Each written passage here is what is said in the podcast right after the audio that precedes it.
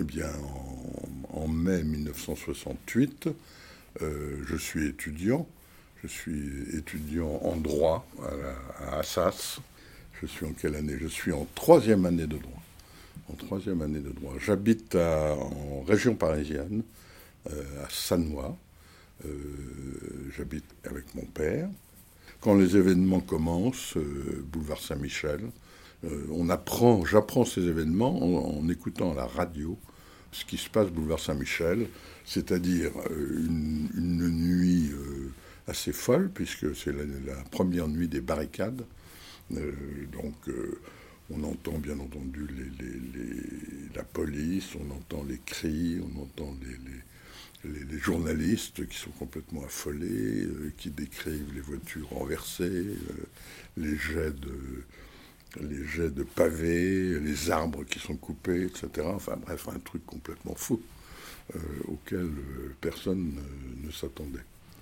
Et euh, bon, bah, la, première, le premier, comment dirais-je, sentiment, c'est de dire merde, il faut, aller voir ça, c'est absolument extraordinaire. Bon, mais j'habite Sanois, c'est loin, et en plus, je n'ai pour me véhiculer parce que je veux euh, je, veux pas en parler à mon père.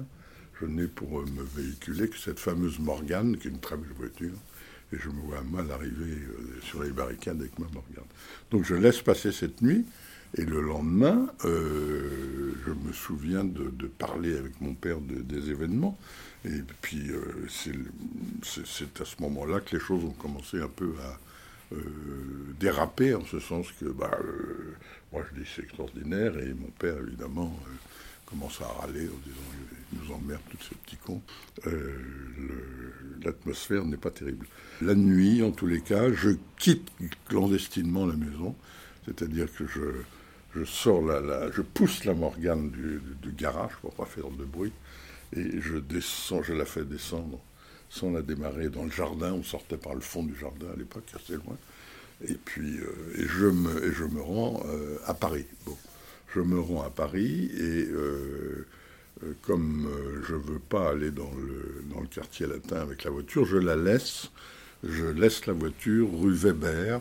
Rue Weber, c'est là où habitait à cette époque-là ma sœur Fanfan. Je vais à ce moment-là au, quartier latin. Il y a du monde partout qui circulent.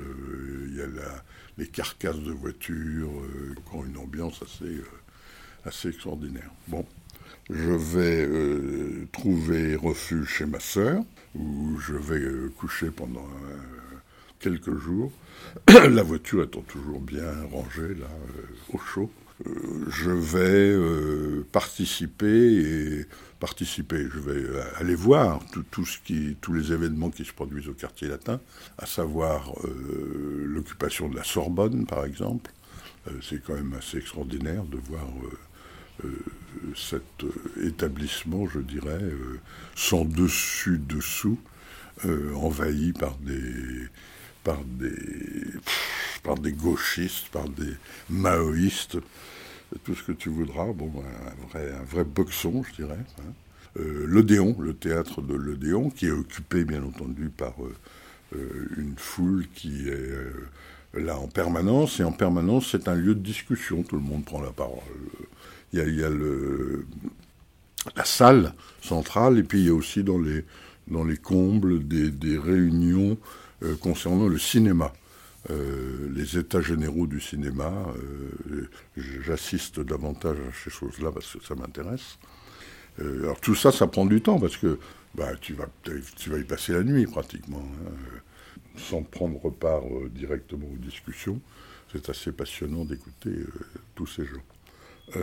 et puis il y a les manifestations.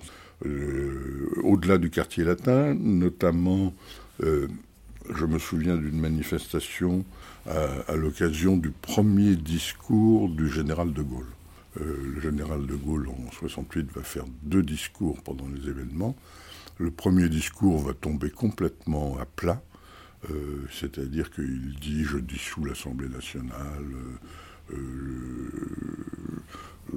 j'organise un référendum, je ne sais pas quoi, bon, enfin tout le monde s'en moque complètement. Donc il y a ce discours, euh, je, ce discours pendant une manifestation qui part de la gare de Lyon. Euh, c'est au cours, je crois, de cette manifestation d'ailleurs, que Cohn-Bendit, qui avait été expulsé de France euh, quelques jours auparavant, est bien entendu revenu et remonte, individu tout seul, toute la manifestation.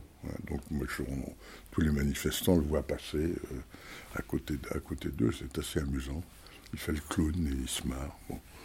Euh, et à ce moment-là, il a les cheveux, il s'éteint les cheveux en, rouge.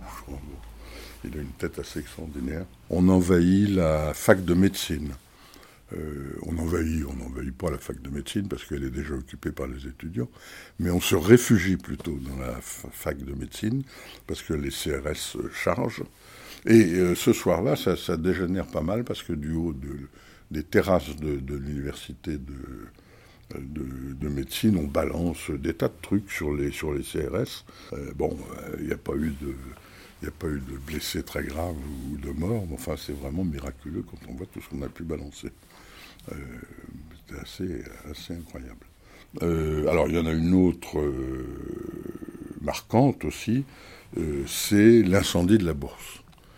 Donc là, c'est, on a, une manifestation qui part de, je sais pas d'où elle part. Elle part du quartier latin, comme, souvent. On se dirige vers la bourse. Euh, et à la bourse, bah, on, pète les, portes de, la bourse. Et à l'intérieur de la bourse, bah, on met le feu. Enfin, quand je dis on met le feu, ça n'a pas été un incendie dramatique. Hein.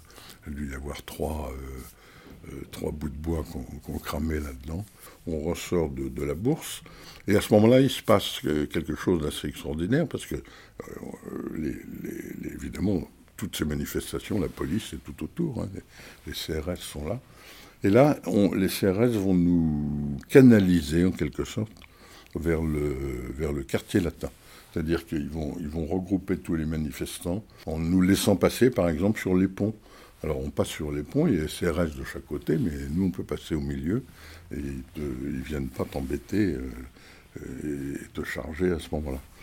Et on rebande, tout le monde se regroupe au quartier latin, et puis, euh, comme d'habitude, manifestation. Alors bon, je ne suis pas, bien entendu, dans les, premiers rangs des manifestants. Hein. Les premiers rangs des manifestants, les types étaient quand même euh, casqués, ils avaient des boucliers, ils balançaient des tas de trucs, etc. C'était beaucoup plus violent, mais enfin bon, on est dans les, on est dans les rangs derrière. Euh, alors, il faut, dire que pendant ce temps-là, puisque pour parler du quotidien, euh, j'ai habité quelques jours chez ma sœur, mais j'habite ensuite chez un ami qui a un appartement en bas de l'avenue Paul Doumer, et on se retrouve là-dedans, je sais pas combien, euh, une bonne dizaine à dormir le, soir, parce qu'il ne faut pas oublier qu'à ce moment-là, il n'y a plus de métro, il n'y a plus de bus, il n'y a plus rien.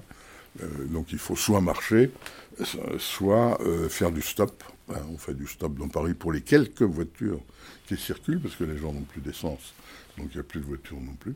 Donc c'est assez amusant, le tout dans une ambiance très euh, décontractée. Hein. Euh, l'université d'Atas, qui est l'université de droit, elle est, elle est comment dirais-je, en permanence attaquée par les gens du GUD. Le GUD, c'est un mouvement un mouvement étudiant d'extrême droite. Hein. Et euh, donc à Assas, il y a constamment des affrontements. Je me souviens qu'il y a d'énormes portes vitrées pour rentrer dans la faculté. Elles volent régulièrement en éclats, on, remet des, vitres, ça repète, enfin, etc. Euh, bah, voilà à peu près ce que je peux te, te raconter de ma participation euh, à mai 68. Bon, ma, la voiture est toujours restée rue Weber elle est rentrée en bon état.